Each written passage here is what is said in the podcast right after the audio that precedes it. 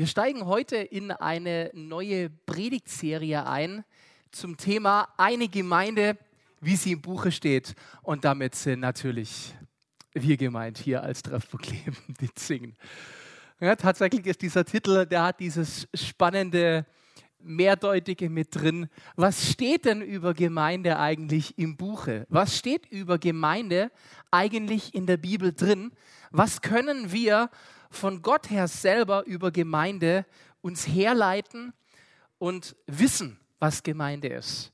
Und natürlich ist Treffpunkt Leben nicht eine Gemeinde, wie sie im Buche steht, aber hoffentlich eine, die sich am Buche orientiert, die sich an den Ansagen Gottes orientiert, denn das wäre das Zentrale, was wir uns wünschen und warum wir als Gemeinde auch hier zusammenkommen. Und zusammenkommen ist ja in diesen Tagen eine ganz besondere Herausforderung. So richtet sich diese Predigtserie auch ganz bewusst an uns in einer Zeit, wo wir Herausforderungen haben, auf normale Art und Weise zusammenzukommen.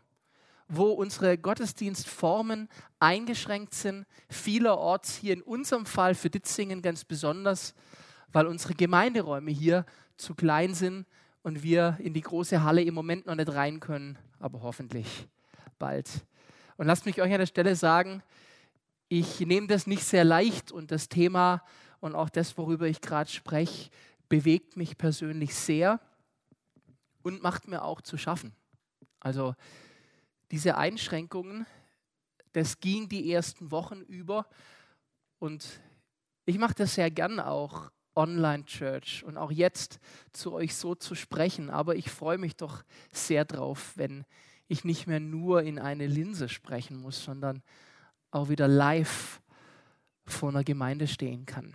Und ich glaube, dass da auch eine Stärke drin liegt, wenn Menschen zusammenkommen und wenn es nicht nur ein Konsumieren ist, und deswegen auch diese Predigtserie ganz konkret an uns. Wie können wir Gemeinde leben in einer solch herausfordernden Zeit? Und was bedeutet das für uns? Und ich möchte meinen Einstieg in die Message heute so ein bisschen nehmen mit vielleicht einem der ersten Sätze zum Thema Gemeinschaft aus der Bibel überhaupt. Und zwar aus dem ersten Buch Mose, Kapitel 2, Vers 18. Und da lesen wir diese markante Stelle, die wahrscheinlich jeder von uns kennt, als es um Adam und Eva geht und Adam noch allein ist und Gott sagt, es ist nicht gut, dass der Mensch allein ist. Und dann schafft er ihm Eva, übrigens, kleine Nebenbemerkung, nicht als jemand, der für ihn die Arbeit erledigt. Äh, völlig falsches Verständnis von dem Mann- und Frau-Ding, was sich leider in der Christenheit äh, weit verbreitet hat, sondern als ein Gegenüber, hier steht im Hebräischen das Wort Eser, was sonst hauptsächlich in der Bibel für Gott selbst verwendet wird. Es geht um Gemeinschaft. Es geht um Miteinandersein. Und das ist so ein Ding, das Gott offensichtlich von Anfang an zentral und wichtig war. Wir sind nicht für uns allein geschaffen. Das prallt natürlich als Message jetzt auf unsere westliche Welt drauf. Frontal. Und wir sind ja hier schon sehr die Einzelkämpfertypen. Ich habe hier mehrfach in Predigten schon Hollywood zitiert, das immer auf dieses Einzelkämpfer-Ding geht. Und mir fallen diese Filmtrailer ein, die vor allem früher aus Hollywood kamen. Diese amerikanischen Trailer mit dieser berühmten Sprecherstimme drunter. Die fingen alle an mit One Man against. Und immer dieses One Man oder One Woman. Oder irgendwie so weiter Knight Rider-mäßig Knight Rider ein Mann und sein Auto gegen das Unrecht. Und so richtig Gemeinschaft ist Kids dann auch nicht. Also ein Mann. Das ist nicht der biblische Weg. Das prallt hier aufeinander. Der Vorzug von Gemeinschaft wird hierzulande unfassbar unterschätzt. Und auch das haben wir jetzt gelernt, als viele Menschen aus dem Orient zu uns gekommen sind. Die leben ganz andere Formen von Gemeinschaft. Und wir Deutschen, ja, wir sind schon so, ich allein hier bei mir in meiner Wohnung mit meiner Mikrowelle und meiner äh, Nudelsuppe. Ja, ich weiß, manche Menschen suchen das nicht so raus und das ist dann auch nicht witzig. Trotzdem glaube ich, dass wir als Beziehungswesen geschaffen sind, auch wenn ein Partner zu finden wahrlich nicht einfach ist. Aber Beziehung findet auf so vielen Ebenen statt. Schwierig wird es dann, wenn wir Beziehung aussetzen, wenn wir uns zurückziehen in unser Schneckenhaus, aus welchen Gründen auch immer. Und ich möchte an der Stelle einfach mal auch verweisen an eine Message, die ich im März gebracht habe. Genauer gesagt, am 1. März habe ich über Zweierschaften gesprochen. Und vielleicht zieht ihr euch das über Podcast mal rein, weil wenn man so will, ist das eigentlich der allererste Teil dieser Predigtserie. Durch Beziehungen wachsen zwei Zweierschaften habe ich diese Message damals genannt gehabt und ich empfehle sie euch sehr. Hört sie euch an. Da geht es ganz viel auch um das Aneinander sich schleifen und reifen in Zweierschaften, Mentoring, auch eine Form von Beziehung. Heute geht es um Gemeinde. Und die Bibel findet ja ganz viele Ausdrücke für Gemeinde. Die habt ihr alle auch hier mehr oder weniger schon im Kontext öfters mal gehört. Es gibt das Haus, sein Leib. Es ist die, die Herde. Und dann letzte Woche von Lisa auch die Braut, die sich auf die Hochzeit vorbereitet. Könnt ihr auch nochmal nachhören, falls ihr es nicht gehört habt. Ich besonders mag diese Formulierung, die sich in Johannes 17, Vers 19 findet. Und dort heißt es, die Gemeinde ist die von Christus geheiligte Gemeinschaft der Heiligen. Hast du das gewusst? Wenn du mit Jesus unterwegs bist, dann bist du heilig. Brauchst du nicht auf eine Formulierung, die dich so nennt, von Menschen warten, sondern dann bist du heilig. Und wenn du mit anderen zusammen bist, die an Jesus glauben, dann bist du in der Gemeinschaft der Heiligen. Und das macht einen Unterschied, in dieser Gemeinschaft zu sein. Wenn wir in die Bibel reinschauen, im Neuen Testament findet sich ganz oft, wenn von Gemeinde die Rede ist, das Wort Ekklesia, um genau zu sein, findet sich das 114 Mal im Neuen Testament. Und das bedeutet sprachlich und ist so das Äquivalent zum hebräischen Gahal, die Herausgerufene. Und dazu muss man wissen, wenn von der Ekklesia die Rede war, dann ist das ein Begriff gewesen, der im weltlichen Kontext eigentlich nicht für religiöse Dinge verwendet worden ist, sondern vor allem bezeichnet hat, wenn eine Versammlung aller freien Bürger einer Stadt, und das war keine riesengroße Gruppe, sondern eine berufene Gruppe, zusammenkam und Dinge entschieden hat und über Fragen diskutiert hat. Das war die Ekklesia und die wird oft verwendet in der Bibel, wenn von Gemeinde die Rede ist, also Versammlung. Das findet sich auch im Alten Testament schon, ich habe es gerade erwähnt, in dem Gahal. Und das ist die allgemeine Versammlung in Israel gewesen, besonders aber die Versammlung des erwählten Gottesvolkes. Und das ganz besonders als von Gott einberufen.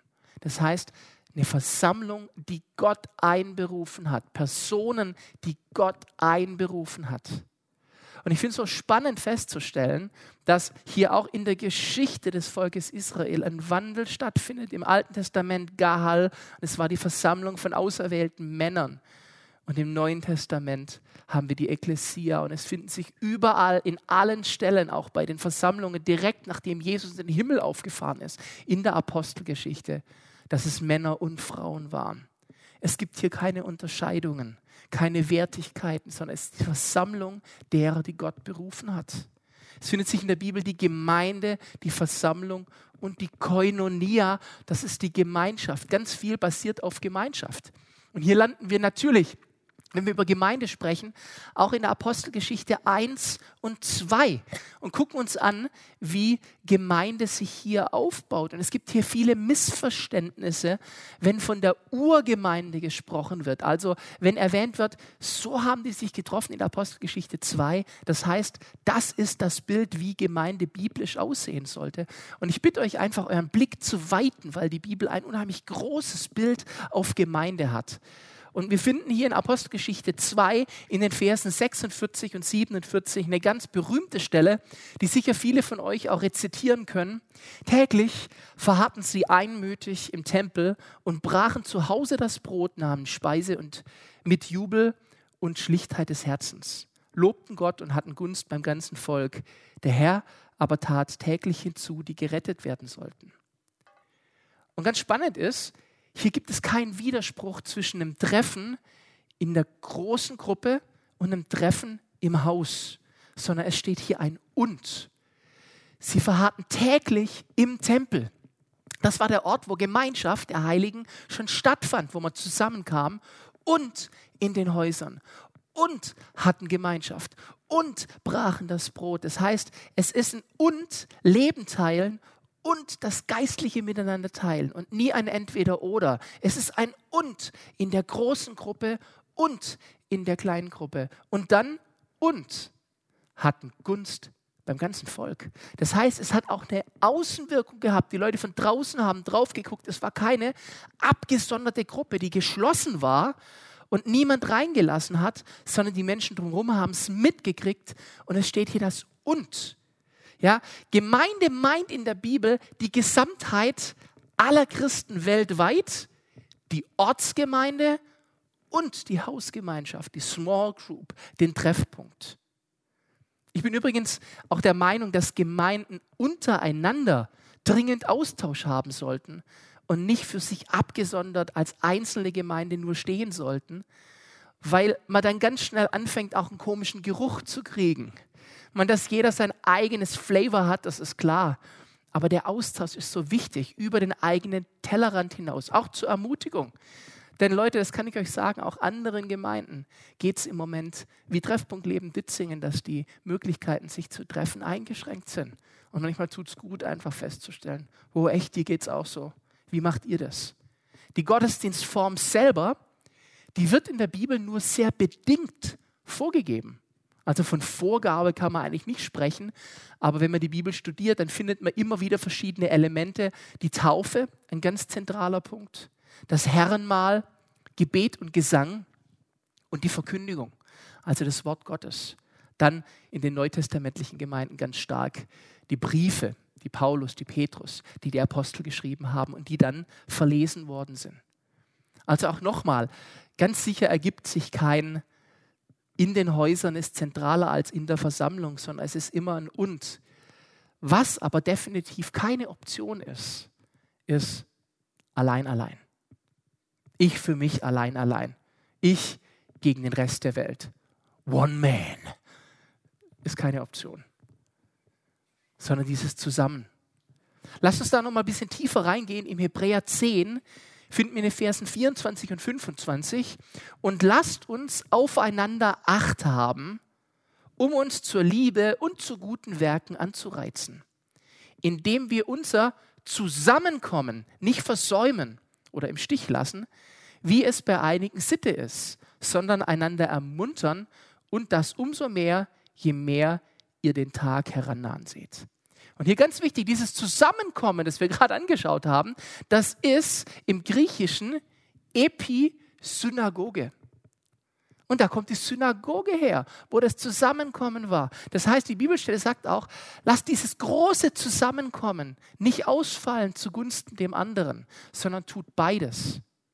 Das ist jetzt der schmerzhafte Punkt für uns, weil haben wir gerade nicht. Aber wir arbeiten dran. Und es wird wieder.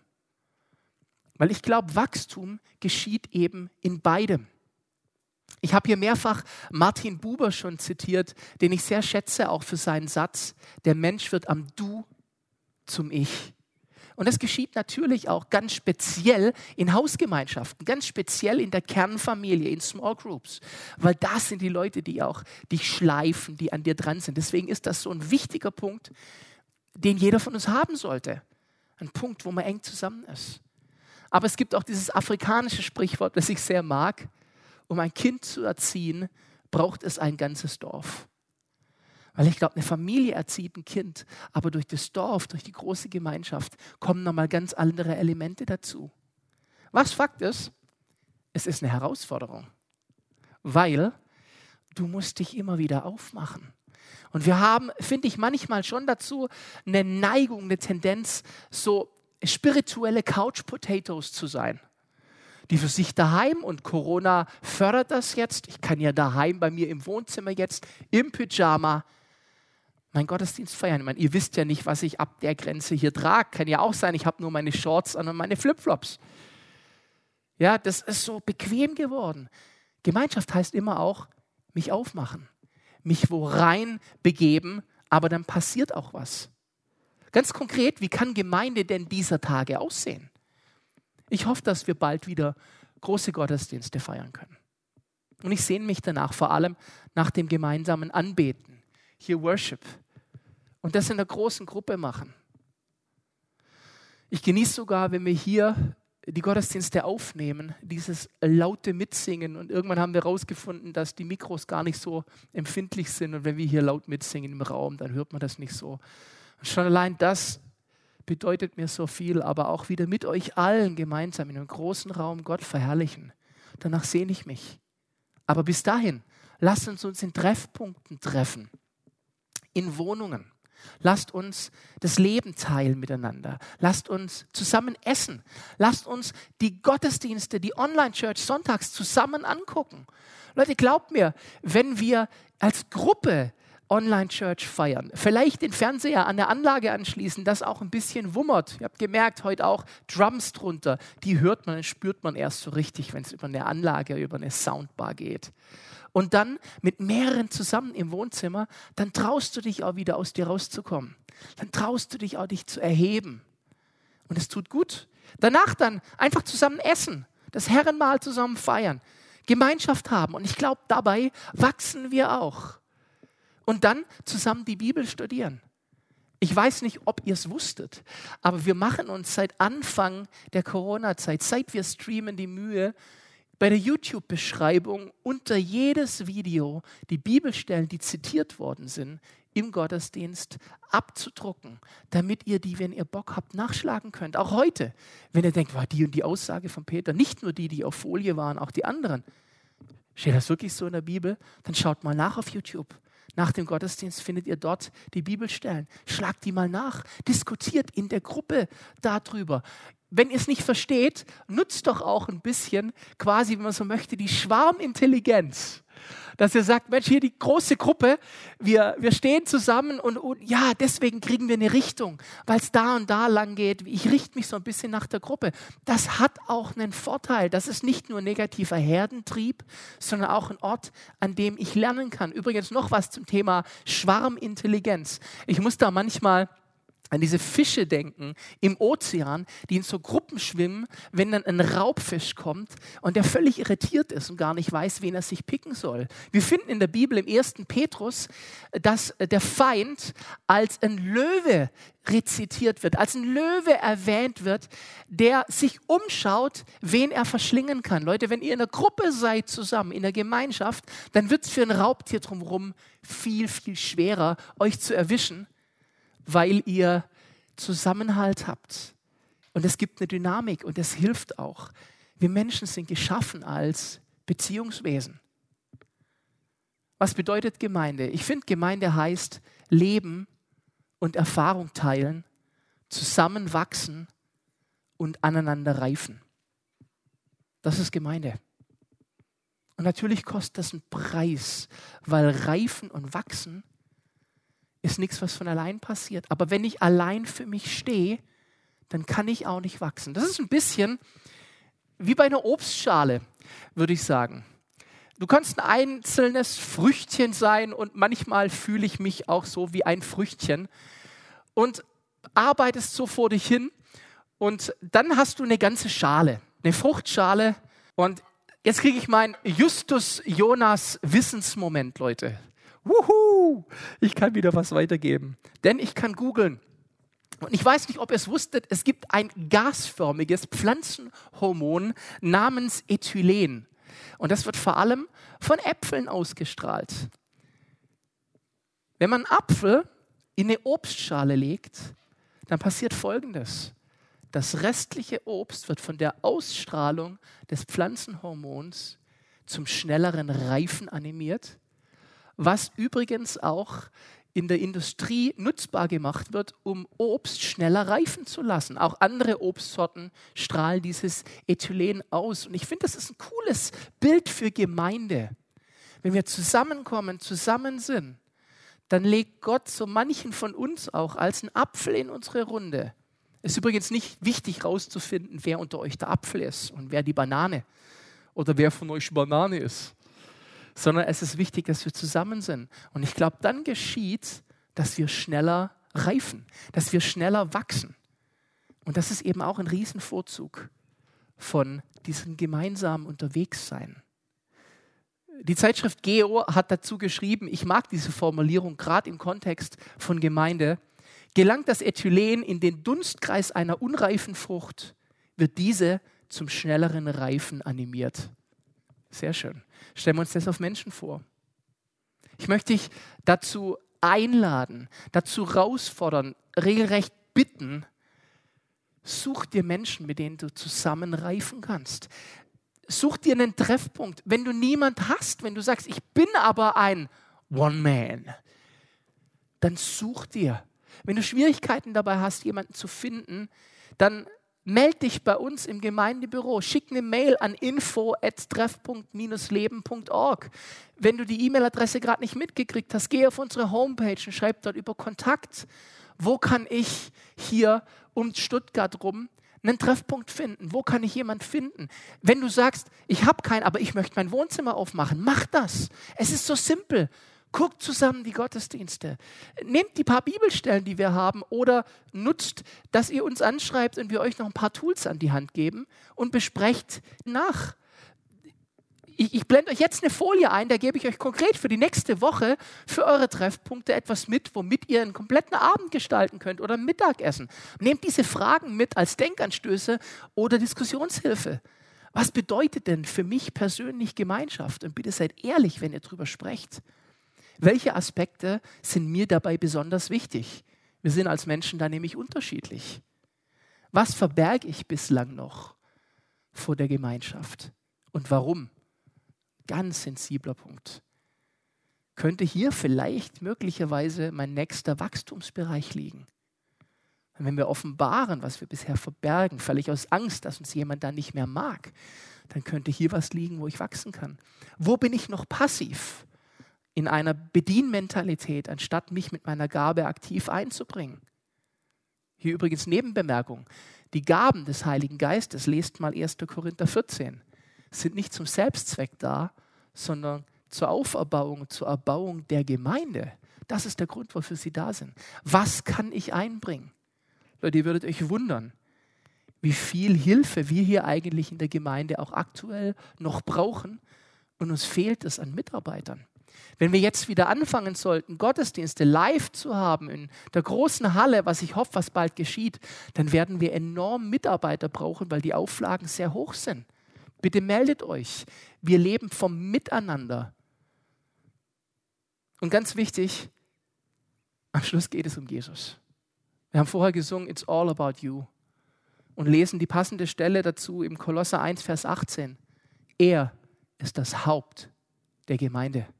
It's all about you. Es geht um Jesus. Es geht darum, dass wir uns zusammen ausrichten nach ihm und dann einen Impact haben, dass wir dann eine Auswirkung haben auf die Welt um uns herum. Das war immer der Sinn und Zweck der Gemeinde. Das war immer der Sinn und Zweck, warum wir lernen. Es ist die Gemeinschaft mit Gott, aber dann auch andere in diese Gemeinschaft mit reinzunehmen, weil es einfach gut ist. Gemeinde heißt Leben und Erfahrung teilen, zusammenwachsen und aneinander reifen, uns gemeinsam nach Jesus ausstrecken, dem Anfänger und Vollender unseres Glaubens.